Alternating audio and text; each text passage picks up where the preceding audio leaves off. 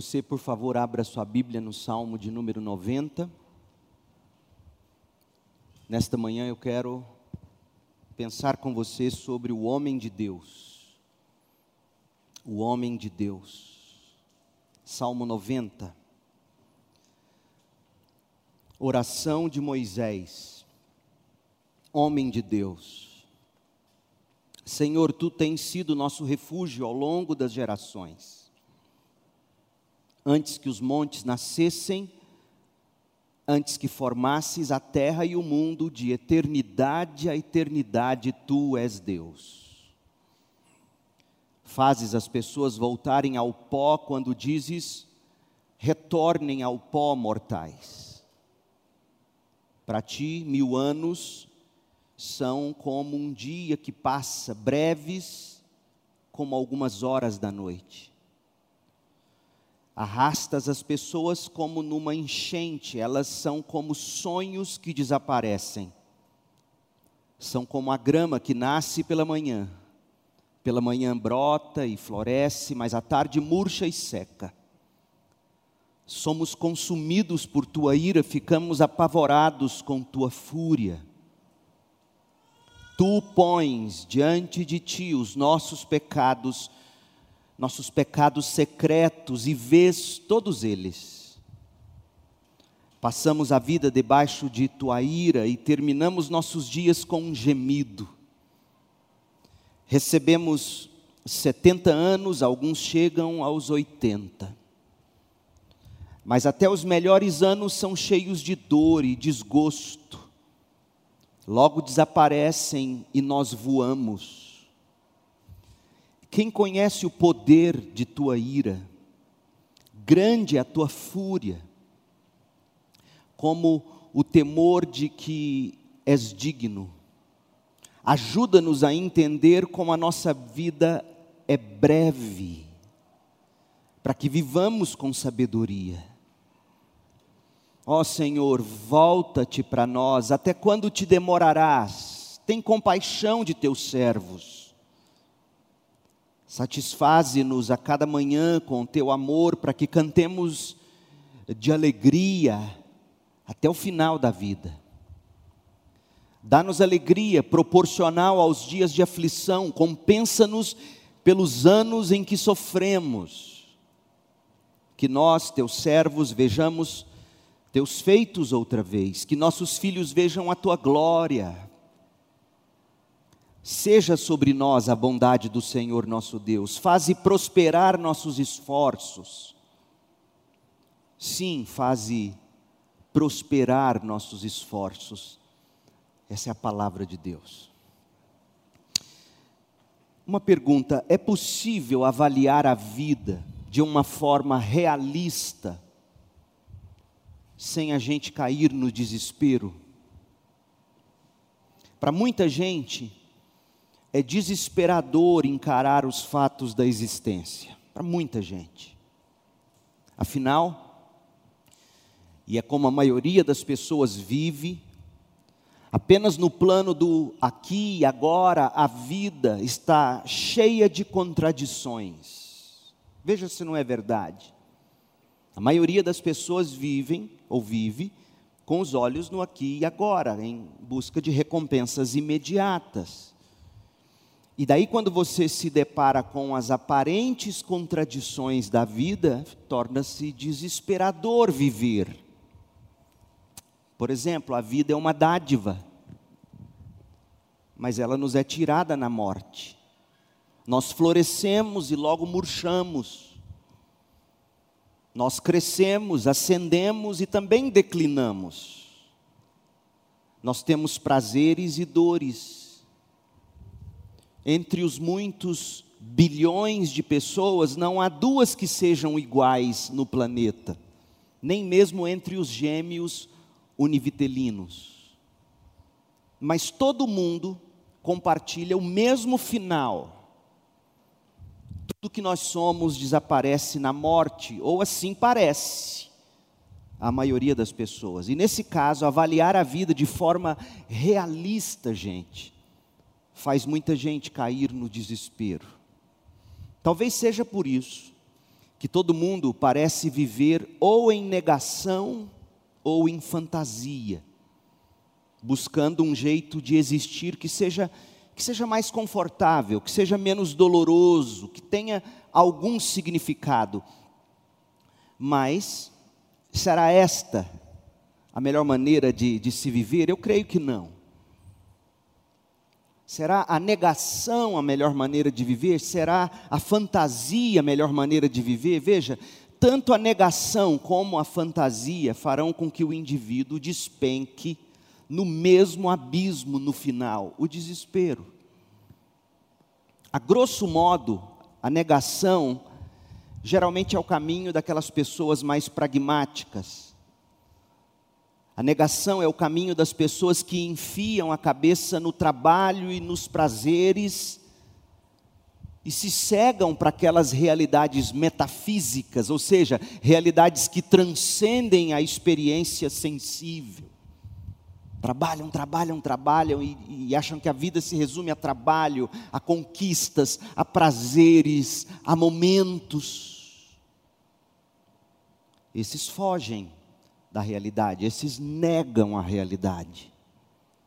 A fantasia, por outro lado, é a, é estrada que é trilhada pelos mais teóricos, digamos assim, pelos mais românticos. A fantasia é a estrada daqueles com sentimentos mais aguçados para aquilo que existe para além da matéria. Mas veja, nenhum desses é o certo a se seguir. Nem a negação, nem a fantasia o melhor caminho é aprender a viver sabiamente, no temor do Senhor, que é o princípio da sabedoria. E este é o caminho escolhido por Moisés, o autor do Salmo 90. Moisés nos aponta, no único salmo que ele escreveu, ele nos aponta a, a maneira de vivermos com sabedoria. Esse salmo de Moisés é, na verdade, uma oração. Até o versículo 11, podemos dizer assim, Moisés ele foi construindo seus argumentos. E do verso 12 até o verso 17, que é o final do salmo, ele de fato faz pelo menos seis súplicas. Esse salmo é uma oração, como está aí no título do próprio salmo, na inscrição do próprio salmo, oração de Moisés, homem de Deus. O título atribuído a Moisés, e o título é Homem de Deus, ele não nasce do coração do, do salmista, do editor dos salmos Tampouco teria sido Moisés a se autodenominar homem de Deus, ele não faria isso.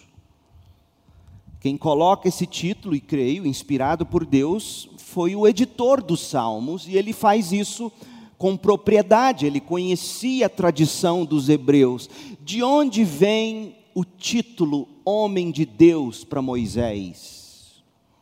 Josué 14, verso 6. Diz assim: uma delegação da tribo de Judá, liderada por Caleb, filho do Quenezeu, Jefoné, foi a Josué em Gilgal. Caleb disse a Josué: Lembre-se do que o Senhor disse a Moisés, o homem de Deus. Esdras, capítulo 3, versículo 2 então Jesua, filho de Jeozadak, juntou-se a seus colegas, os sacerdotes, e a Zorobabel, filho de Sealtiel, e seus companheiros, para reconstruir o altar do Deus de Israel. Queriam apresentar holocaustos ali, conforme a instrução da lei de Moisés, homem de Deus. Daí o título oração de Moisés, homem de Deus, nas palavras de Esdras, ou oração de Moisés, com o um artigo definido, o homem de Deus, segundo a descrição de Josué. Eu gosto do artigo definido, o homem de Deus. Nós conhecemos Moisés como o autor inspirado por Deus para escrever a Torá, a lei de Deus para os hebreus. E, e, de fato, Moisés é o autor de Gênesis, Êxodo, Levíticos, Números, Deuteronômio. Mas Moisés também foi compositor de cânticos, de cânticos de louvor. Moisés foi poeta. Por exemplo, além do Salmo 90, existem duas outras canções de Moisés na Bíblia. Uma delas é o hino que os hebreus cantaram após a libertação do Egito e o afogamento de Faraó e o seu exército no Mar Vermelho, registrado em Êxodo 15, de 1 a 18. É o primeiro cântico da Bíblia, é a primeira música registrada na Bíblia é o cântico de Moisés, Êxodo 15, de 1 a 18. A outra canção que Moisés compôs e recitou inteira ao povo, registrada em Deuteronômio 32, de 1 a 43, essa é a canção que aparece, veja você que interessante, antes de Moisés subir ao Monte Nebo antes de Moisés subir ao Monte Nebo, local e época da morte de, de Moisés. Antes de morrer, antes de subir ao monte e por lá ficar e ninguém nunca mais encontrar seus restos mortais, Moisés compôs um cântico e o entoou inteiro, diz a Bíblia, ao seu povo. A primeira canção de Moisés, em Êxodo 15, é puro louvor, é uma celebração alegre. Te confesso que me deu vontade de fazer um compêndio de mensagens apenas sobre os cânticos de Moisés. Êxodo 15, o cântico de louvor, é a canção alegre. Deuteronômio 31, de 1 a 43, ou 32, de 1 a 43, é é um lembrete do que diz respeito à rebelião do povo. O Salmo 90 é a mais sombria, ao passo que é a mais pessoal das composições mosaicas. É um salmo sombrio. Ele trata de temas que começaram, por exemplo, com a queda dos nossos primeiros pais e continuarão a ser importantes e intrigantes até a volta do nosso Senhor Jesus Cristo. Isto é, Deus é eterno, o ser humano é efêmero, passageiro. Deus é santo, o homem é pecador. Vida, morte, o sentido da vida em um mundo confuso, difícil, amargo, dolorido, estes são os temas do Salmo 90. De novo, a pergunta do início. É possível avaliar a vida de forma realista, gente, sem nós cairmos no desespero? O Salmo 90 nos ajudará a responder esta pergunta. Quando Moisés escreveu esse salmo? É uma pergunta interessante. Eu finalmente decidi que eu vou ler as grandes obras dos, dos autores russos. Eu vou começar por Tolstói, o maior de todos, maior até que Dostoiévski.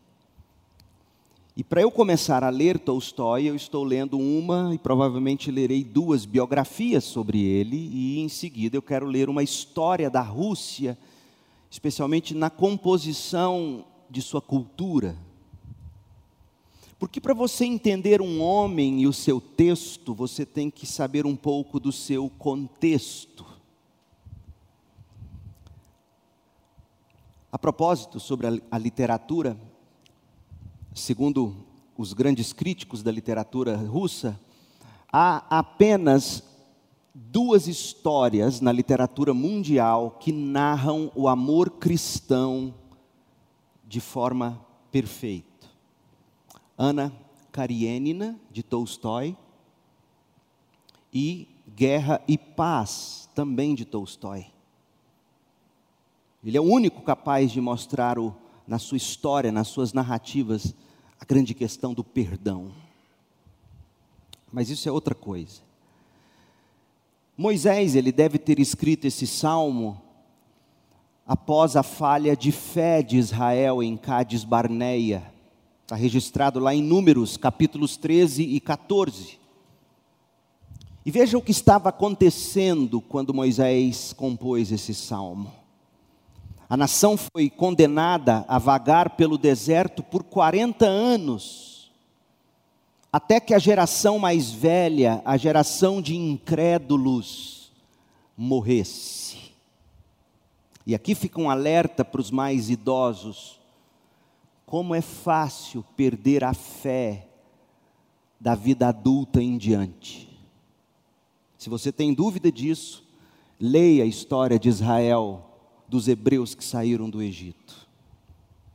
É muito fácil, da meia idade em diante, tornar-se cínico, frio e perder a fé. É muito fácil. E se você parar para pensar, Moisés foi o homem que, com 80 anos de idade, ao longo do deserto, o que, que ele ficou fazendo? Literalmente, andando em redor, numa marcha fúnebre, até que todos aqueles daquela geração que não creu morresse. Que vida foi a de Moisés? Tocar um bando de incrédulos, resmungões, rixosos, até que todos morressem, e aí sim a nova geração, que não era muito diferente, afinal eram também filhos de Adão, mas Moisés também morre junto com aquela geração que morreu e não entrou na terra prometida. Era esse o momento de Moisés, ele estava, quando ele escreve o Salmo 90, ele estava se dando conta do quão perigoso é você ser objeto da grande libertação de Deus,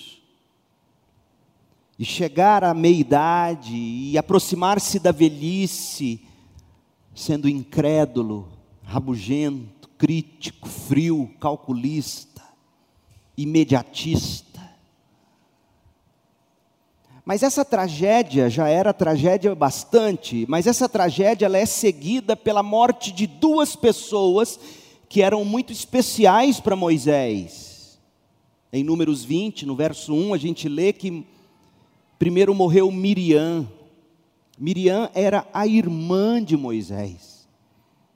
Nós podemos dizer pelos relatos bíblicos que de fato quem criou Moisés foi Miriam. Porque quando a filha de Faraó encontra Moisés no cestinho, ela manda chamar uma hebreia, e quem vem cuidar de Moisés no palácio de Faraó foi sua irmã. A figura de mãe para Moisés teria sido Miriam.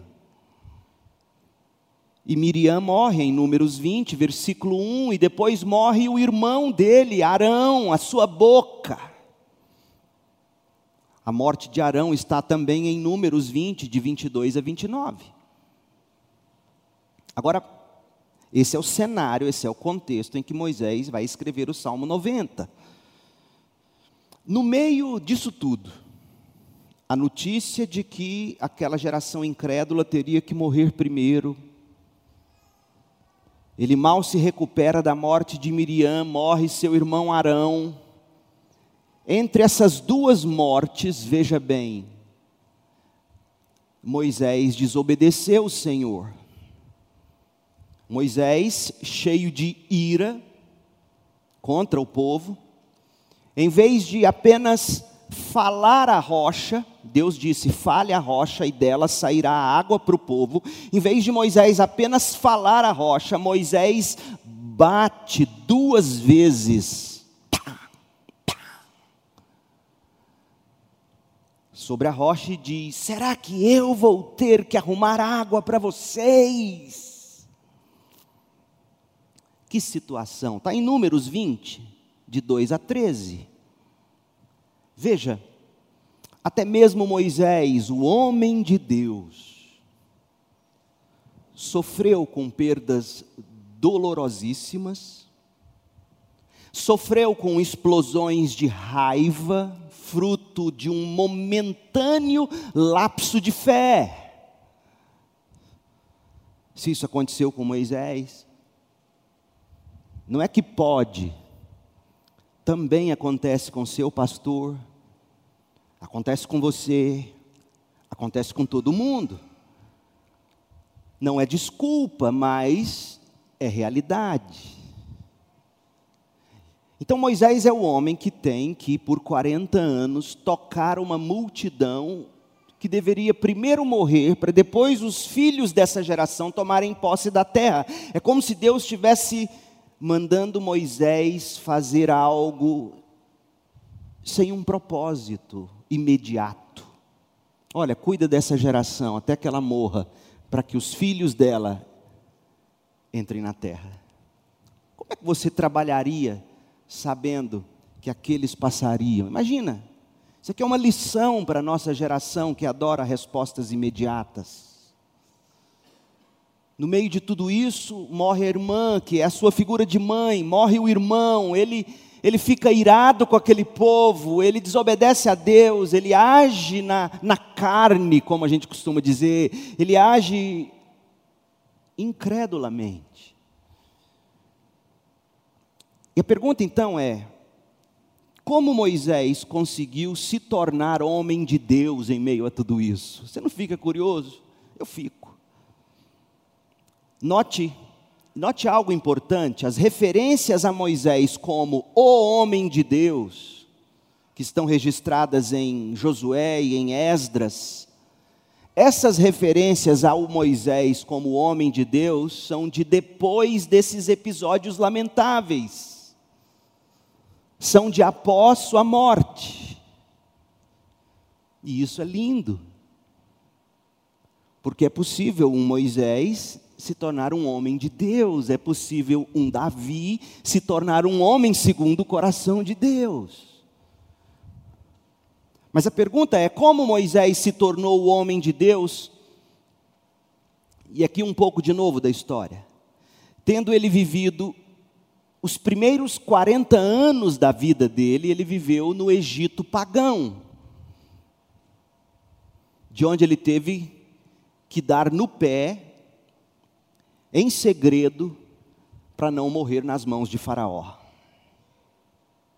Depois de 40 anos no Egito, ele vive 40 anos em Midian, no fundo do deserto, como um pastor humilde, um pastor de rebanhos. E, e detalhe: os primeiros 40 anos da vida dele como egípcio,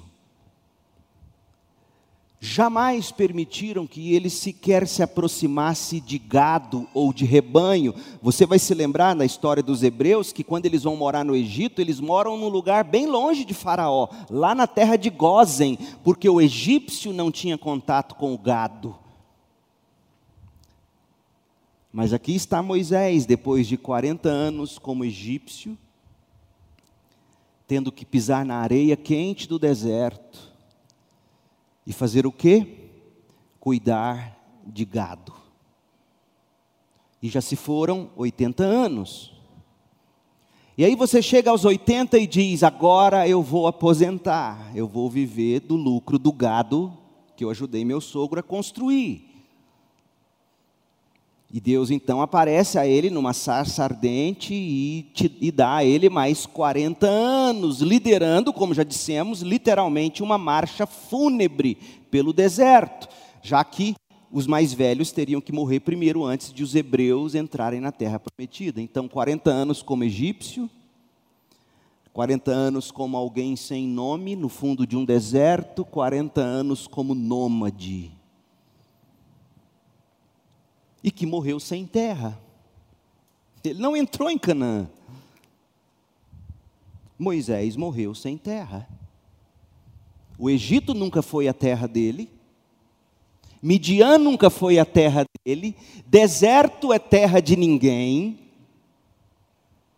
e ele sequer pisou em Canaã. Meu Deus, a pergunta: como foi possível? A vida não foi fácil para Moisés. Mas Moisés triunfou. A história de Moisés na galeria dos heróis da fé em Hebreus 11 é de tirar o fôlego de linda que é. Mas não foi fácil viver aquilo. Ele triunfou e no Salmo 90 ele compartilha para nós o coração dele, para que a gente possa aprender, aprender da sabedoria dele e assim, pela graça, por meio da fé, nós também possamos ter força e coragem para a jornada cristã que cada um de nós tem pela frente. O Salmo 90 além de ser o salmo que revela o coração de Moisés em meio a esses tumultos da vida, se você quer conhecer o coração de Moisés, é o Salmo 90. As histórias de Moisés estão no Pentateuco. Ah, a vitória de Moisés você encontra quando ele aparece no Monte da Transfiguração, ao lado de Jesus e de Elias. Mas se você quiser conhecer esse homem intimamente, você tem que ler o Salmo 90. Mas além de ser esse esse PET scan do coração, esse raio-x, essa tomografia do coração de Moisés, o Salmo 90 é a introdução do livro 4 do livro dos Salmos. O livro 4 ele é composto do Salmo 90 ao 106. E esse livro ele trata da esperança futura do povo de Deus.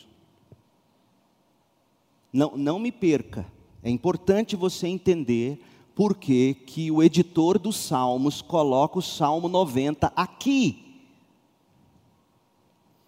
O contexto imediato do Salmo, da composição do Salmo 90, a gente já viu. Moisés estava diante de perdas dolorosas e cheio de pesares pelo pecado. Mas quando a gente olha para a estrutura dos salmos como um todo, quando, quando a gente começa a pensar com a cabeça de quem editou ou colocou os salmos na forma final, e, e a gente não pensa mais com a cabeça de quem escreveu esse salmo, a gente percebe que o pano de fundo do Salmo 90 é o 89. Ou seja, o livro 3 do Saltério. O livro 3 que tratou do exílio. O livro 3 que é composto do Salmo 73 ao 89, que começou o livro 3 com um grito de desespero. Os meus pés quase se desviaram quando eu vi a prosperidade dos ímpios. E termina com um grito de desespero: Senhor, cadê a tua aliança? O Senhor prometeu que o trono seria de Davi para sempre, e eis-nos aqui no exílio, na Babilônia. O livro 3 do Saltério, o Salmo 89, termina com a maior de todas as crises teológicas do Antigo Testamento. Como foi Deus capaz de falhar com seu povo? Essa é a indagação do salmista.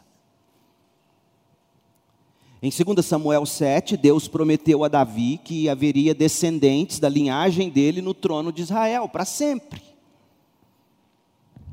O Senhor deu a palavra de que Israel jamais seria removida da terra prometida. Mas cadê o rei? Cadê o descendente de Davi no trono? Aliás, gente, eu não sei se você já se deu conta disso. Nós somos informados pelo segundo livro dos reis que o último rei de Israel, de Judá, foi Zedequias. Zedequias. E eu não sei se você se recorda a história final de Zedequias. Zedequias foi forçado a assistir o assassinato dos seus próprios filhos pelos babilônios. E assim que assassinaram os filhos de Zedequias diante dos olhos dele, segundo Reis 25, de 5 a 7, conta essa história. Depois que, que assassinaram seus próprios filhos, arrancaram de Zedequias seus dois olhos. Para que a última lembrança visível tivesse sido a morte cruel, o assassinato dos próprios filhos. Mas tem algo mais profundo acontecendo.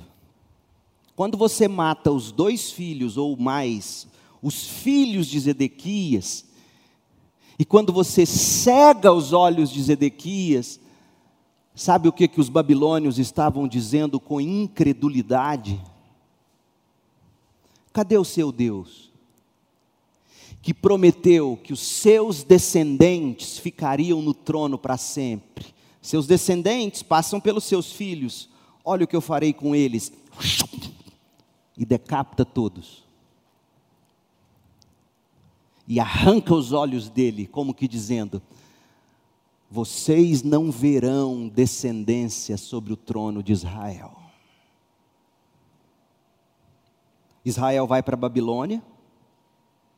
Israel fica 70 anos na Babilônia. E quando eles voltam da Babilônia, sob decreto, para reconstruir Jerusalém, eu não sei se você já se deu conta disso. Israel nunca mais teve um rei até hoje. Nunca mais.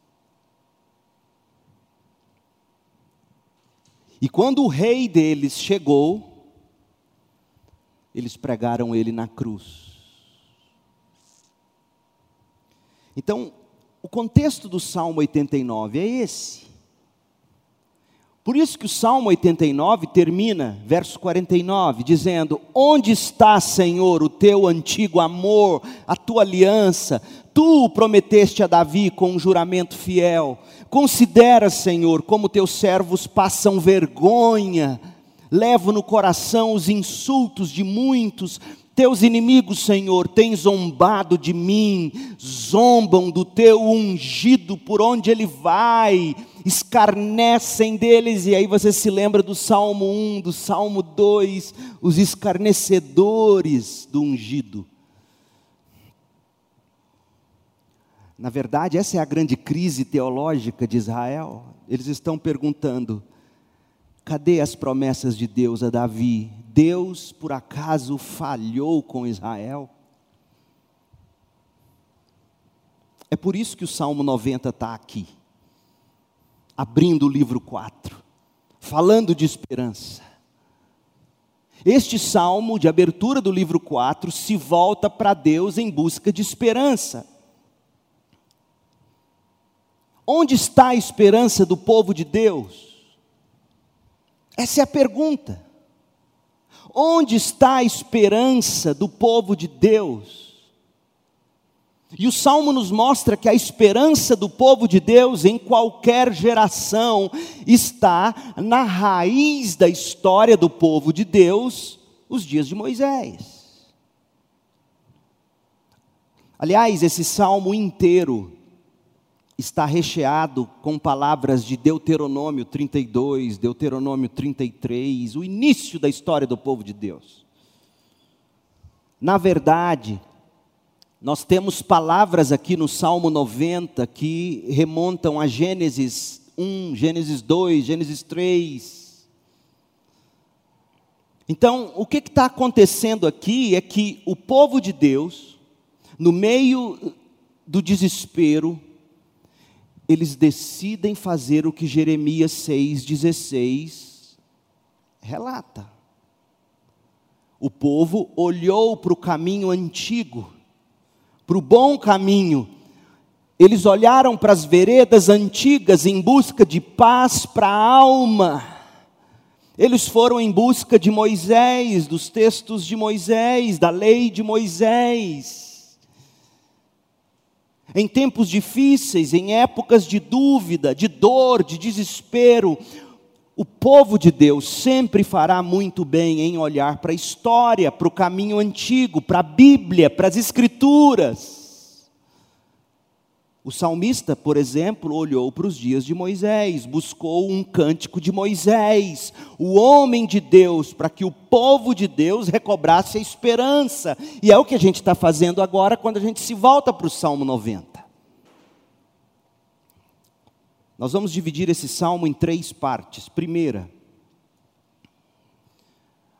nós estamos em busca de entender quem é o homem de Deus como vive o homem de Deus, o que pensa o homem de Deus, como age o homem de Deus. Em primeiro lugar, o homem de Deus tem por habitação o próprio Deus.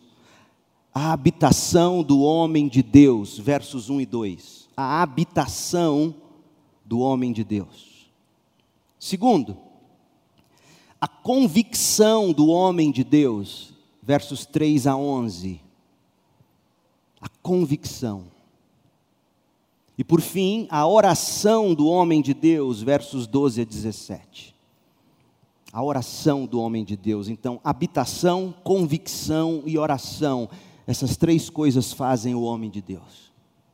Nós estamos em busca de, pelas palavras do próprio Moisés no Salmo, descobrir como que um homem comum, com rugas e verrugas, cheio de altos e baixos, acumulando perdas e ganhos, forjado pelo ferreiro do deserto de desesperos, como que um homem comum tornou-se Moisés, o homem de Deus? Primeiro, a habitação do homem de Deus, versos 1 e 2. Gente, pare e pense antes de lermos o texto. Reflita um pouco sobre a história de Moisés. Moisés foi uma pessoa que nunca teve o seu próprio lugar. Moisés nunca teve uma habitação para chamar de sua. Ao nascer, ele não pôde viver no seio de sua mãe. Ao nascer, ele não pôde viver debaixo do teto da mamãe e do papai. Ao nascer, o bebê foi colocado numa cesta, foi lançado sobre o rio Nilo. E do contrário, por ele ser formoso, ele seria morto. Ele é achado pela princesa, foi criado num palácio, mas um palácio que nunca foi seu sempre com o coração dividido entre a família de criação e a família consanguínea. Sempre incomodado com os maus tratos dispensados ao seu povo de origem, e ele mesmo vivendo nos palácios dos opressores. E aí ele está na vida adulta ele resolve fazer justiça com as próprias mãos e ele foge por fracassar em tentar fazer justiça com as próprias mãos. Então, após esses primeiros 40 anos em habitação, que de fato nunca foi sua mesma, o Egito, ele foi morar mais 40 anos na terra de nômades, cuidando de gados no fundo dos desertos de Midian, até que Deus o chama e o coloca nos próximos 40 anos como um nômade no deserto, terra de ninguém, em marcha, sem nunca se estabelecer na terra prometida com o povo de Deus. Aliás, Moisés morreu tendo apenas um vislumbre de Canaã, cercado de um povo rixoso, ingrato incrédulo, que ele, Moisés, como instrumento de Deus, libertou da escravidão do Egito. Então pare e pense, pense bem. Em que ou em quem um homem assim encontraria estabilidade emocional? Nós estamos vivendo na era onde todos querem e buscam a estabilidade emocional. Moisés nunca teve coisa alguma para repousar seu coração em busca de estabilidade emocional. Nunca teve raiz em que ou em quem um homem assim encontraria estabilidade emocional, onde ele descansaria seu coração em Gozem, no Egito? Não, ele estava no palácio. No Egito? Não, ele não era egípcio. Em Midian? Não, Deus não queria ele lá. No deserto, também não, é terra de ninguém. Canaã, não, Deus não deixou ele entrar. Onde Moisés habitaria? Onde seria o lar de Moisés? A casa dele? Se ele tivesse que fazer uma compra no OLX, Mercado Livre, qual seria o endereço? Como nós sabemos o quanto é sagrado o local da nossa habitação, não é mesmo, gente? Lar, família, a casa da gente, são coisas sagradas para nós. Há pessoas que, que encaram seu lar, sua casa, sua família como tão sagrado que quase não deixa entrar gente. Eu conheço gente assim, de longe. Mas a pergunta que eu faço é: deveria ser assim, desse jeito? O nosso coração deveria buscar estabilidade definitiva, digamos, no lar, em casa, em moradia. Será mesmo que a estabilidade de um homem ou de uma mulher de Deus deveria estar no lugar da sua habitação? Em que deveria? Gente, deveria mesmo a nacionalidade de alguém, a naturalidade de alguém, os laços de família ou de amizade de alguém definirem tanto assim a nossa identidade? O que que deveria? Vamos ouvir o que Moisés diz? Salmo 90, versos 1 e 2. Senhor, tu tens sido nosso refúgio ao longo das gerações. Se a gente fosse traduzir ao pé da letra a palavra refúgio, sabe o que ela significa? Casa, habitação, morada. Senhor, o refúgio do teu povo nunca foi Ur dos caldeus. O refúgio do teu povo nunca foi Canaã. O refúgio do teu povo nunca foi Gozen, o Egito ou Midian. O refúgio do teu povo não foram as cabanas ou as tendas do deserto. O refúgio do teu povo ao longo das gerações é o Senhor mesmo. Que palavra para um povo no exílio, resmungando onde está o Senhor. Entendeu por que o Salmo 90 está aqui? E você lê a Bíblia e não procura prestar atenção nisso. Senhor, tu tens sido a nossa moradia, a nossa casa, a nossa habitação, o nosso refúgio. Desde quando? Desde sempre. Moisés nunca teve uma habitação para chamar de sua, mas Moisés tinha no Senhor o seu refúgio Moisés tinha no Senhor a sua morada, Moisés tinha no Senhor a sua habitação, e isto lhe bastava. Versículo 1: Senhor, tu tens sido nosso refúgio, morada, habitação, ao longo das gerações, ano após ano. Outra coisa, em que pese toda incredulidade e inconstância e intransigência do povo. Aquele era o povo de Moisés. Aquele era o povo de Moisés. E Moisés, de algum modo, também achou naquele povo, ou seja, na comunhão com aquele povo, a sua morada em Deus. Preste atenção de novo no versículo 1 e dessa vez observe o plural do pronome possessivo. Lembra dos pronomes possessivos? Meu, minha, nosso, nossa, né? Olha o plural. Senhor, tu tens sido meu refúgio? Não. Ele poderia dizer isso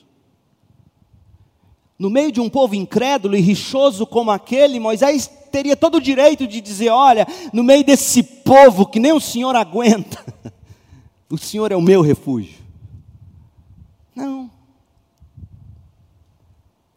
Tu tens sido nosso refúgio ao longo das gerações, plural. Deus, na companhia do povo de Deus, era o refúgio de Moisés. Por quê? Porque Moisés sabia o valor da comunidade de fé. Isso aqui é uma lição enorme para pastores que cansam da igreja que pastoreiam. Como isso me alimenta. Como é triste ouvir pastores desgostosos de Deus, da fé e da igreja, por tudo que sofreram, e na maioria das vezes sofreram por consequência de seus próprios erros. E aí transferem a culpa para Deus e para o povo e para a igreja.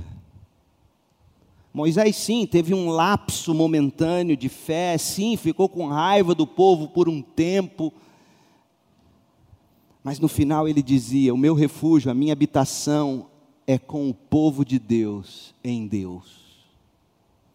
A salvação, gente, é pessoal, mas o cristianismo não é individual. Note ainda o seguinte: não é que Deus oferece algum refúgio.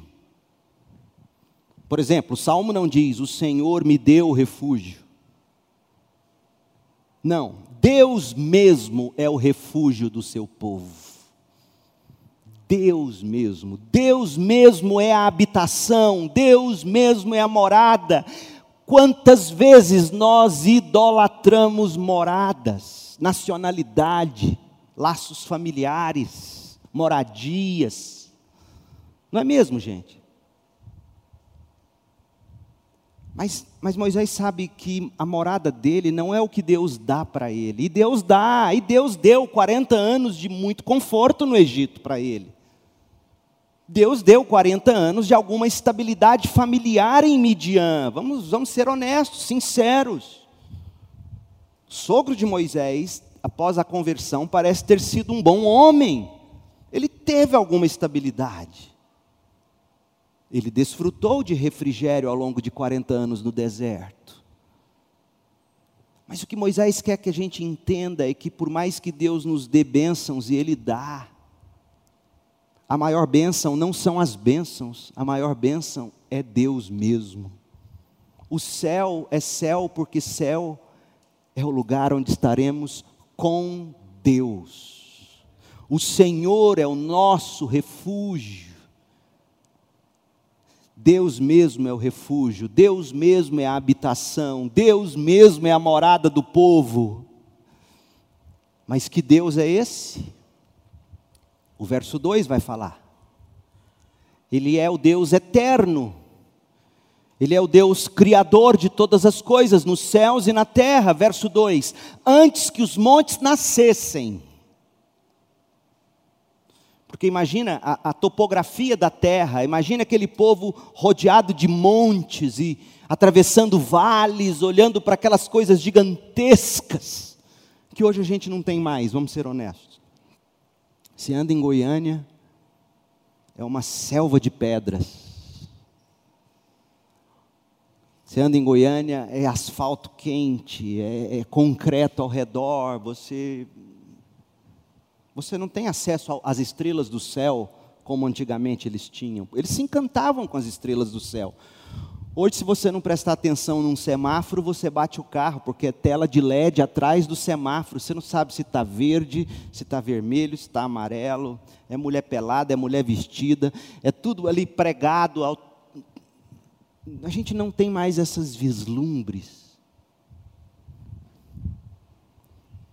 Meu sonho é meus filhos ficarem ricos, comprar uma fazenda na beira de um rio, montar uma cabana com ar condicionado para mim.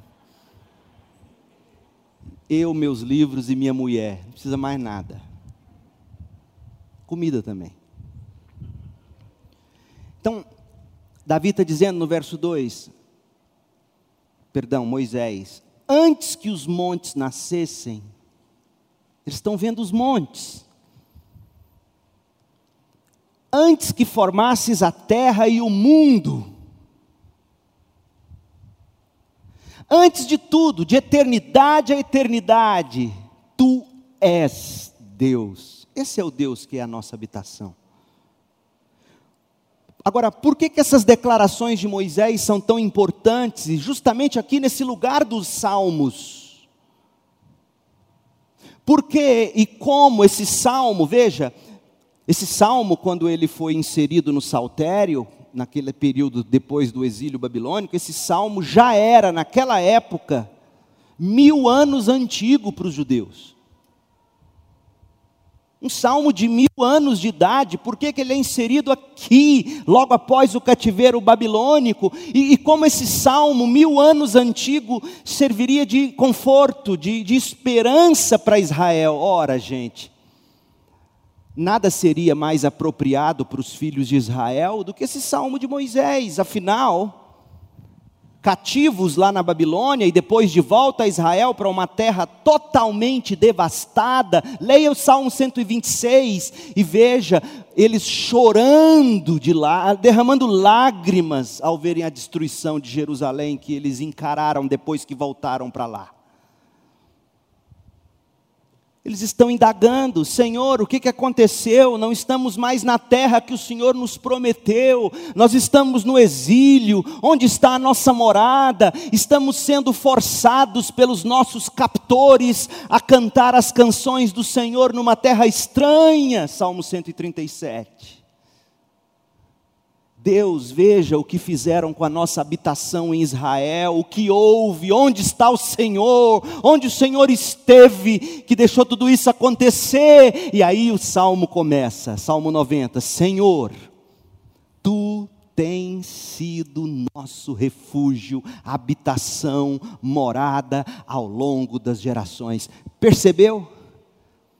A Bíblia, de capa a capa, quer que a gente tire o coração das coisas dessa vida. A gente acha que realização são as coisas que Deus nos dá, e não são. Realização é ter Deus de geração em geração. Lá está Israel, numa terra de ninguém, na Babilônia, escravos, cativos, e mesmo quando voltam para Jerusalém, onde esteve Deus? Antes que os montes nascessem, antes que formassem a terra e o mundo, de eternidade a eternidade, tu és Deus. Onde esteve Deus quando a tragédia me abateu? Onde estava Deus Onde a gente não pergunta isso toda hora em meio às crises, em meio às perdas, em meio aos dissabores, onde estava Deus, onde está Deus? E a resposta de Moisés é essa: Deus sempre é.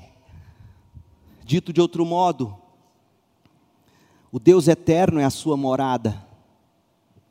O Criador da terra e do mundo é a sua habitação. O Senhor é o seu refúgio a terra prometida não é o seu refúgio. E por acreditarem que a terra prometida, Israel, até hoje, é terra de refúgio, eles estão lá metendo míssel um no outro. E tem crente batendo palma para isso. Não conhece a Bíblia. O refúgio do povo não é a terra.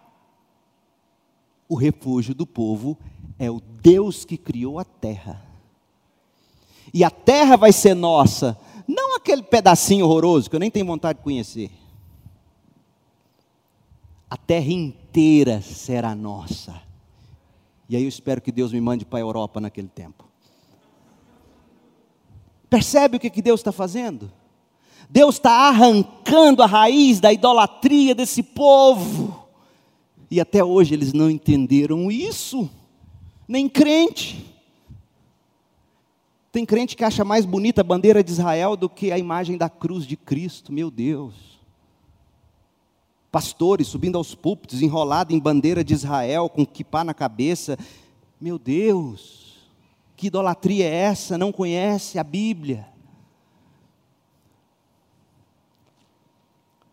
O Deus eterno é a sua morada, o Criador da terra e do mundo é a sua habitação. Deus, o Senhor, é o seu refúgio. Não é a terra prometida, não são as coisas que Deus nos dá, é o Senhor Deus o lugar para habitar o seu coração, crente.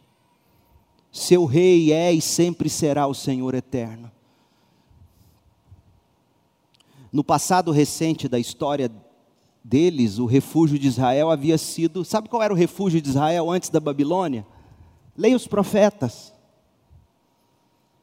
Leia Jeremias. Jeremias foi jogado numa cisterna, num poço, porque ele dizia: pare de fazer alianças com as nações, rendam-se ao Senhor.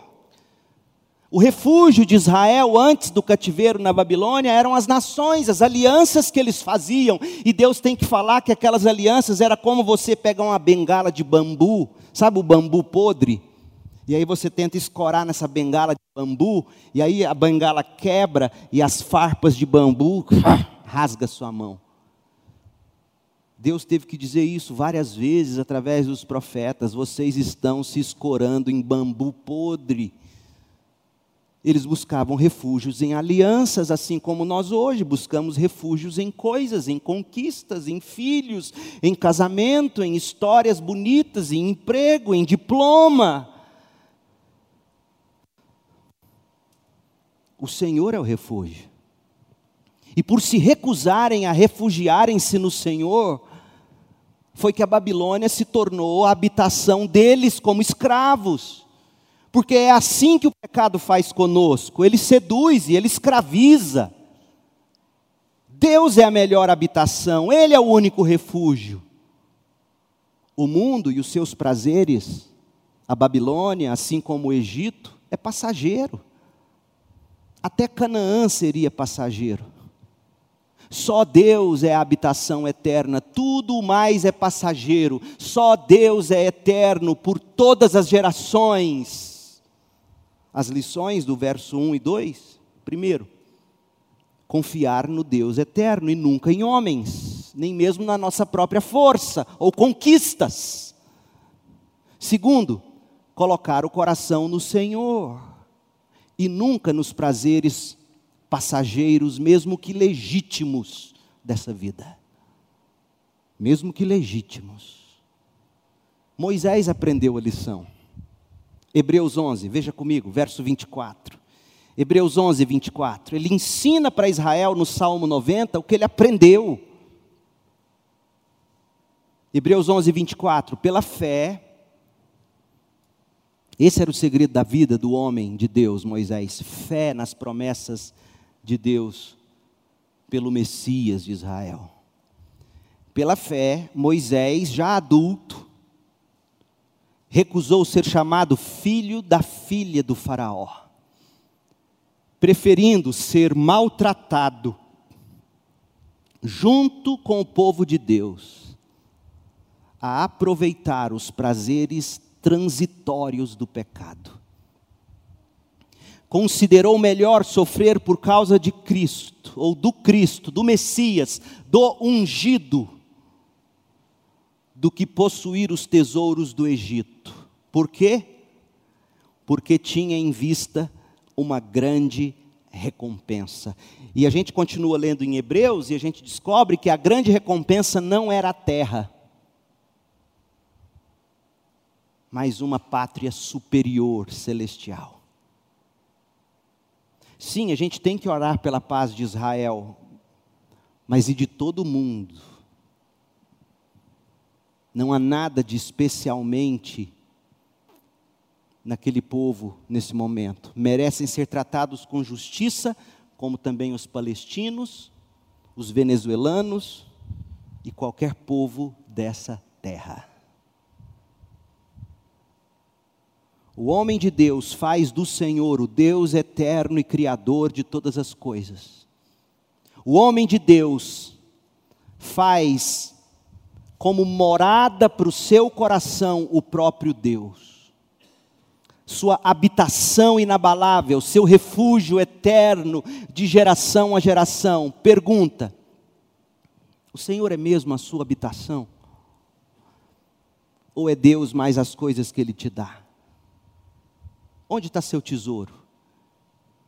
Em que você habita e tem ensinado seus filhos a habitarem?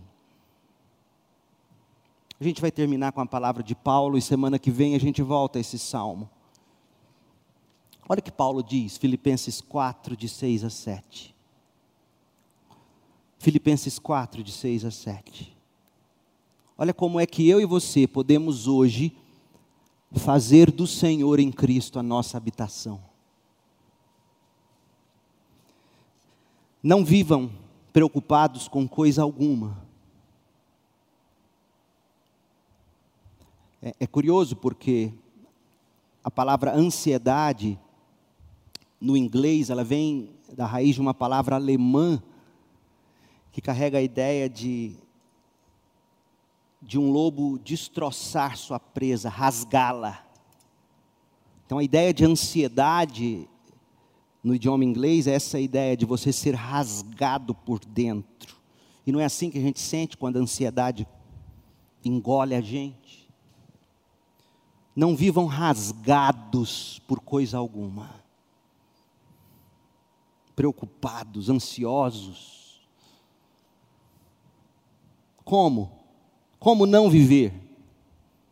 Em vez disso, orem a Deus, pedindo aquilo de que precisam Quando você coloca diante de Deus aquilo que você acha que precisa, você vai descobrir que muita coisa do que você precisa, ou acha que precisa, você não precisa, porque você não vai ter coragem de ficar pedindo para Deus. E veja se as nossas ansiedades não nascem daquelas coisas que a gente acha que precisa, mas por elas não ora, porque a gente tem vergonha de pedir para Deus, porque lá no fundo a gente sabe que não precisa. É mentira? Não vivam preocupados com coisa alguma, em vez disso, orem a Deus pedindo aquilo de que precisam. E agradecendo por tudo que Ele já fez em Cristo, na cruz, pela obra de salvação.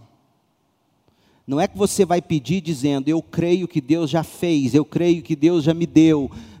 Não é isso. Tem tanta gente distorcendo isso aqui. Paulo está dizendo que todas as bênçãos que nós recebemos de Deus, nós recebemos porque foram compradas pelo que Cristo já fez na cruz. Então, Paulo está ensinando a gente a orar por aquilo que a gente precisa, tendo em mente o que Cristo já fez na cruz, ou seja, já temos tudo. Já temos tudo em Cristo na cruz perdão, justificação, vida eterna, acesso direto a Deus. É assim que a gente guarda a mente em Cristo. A gente, em vez de se rasgar por dentro, a gente começa a enumerar a Deus o que a gente precisa. A gente agradece pelo que Ele fez na cruz. E o resultado disso, verso 7. Então, vocês experimentarão a paz de Deus, que excede todo entendimento, e que guardará seu coração e sua mente em Cristo Jesus. Cristo é a nossa habitação de geração em geração. Foi isso que Moisés nos ensinou. Quem é o homem de Deus? Quem é a mulher de Deus? são aqueles que aprenderam a guardar o coração e a mente em Cristo Jesus.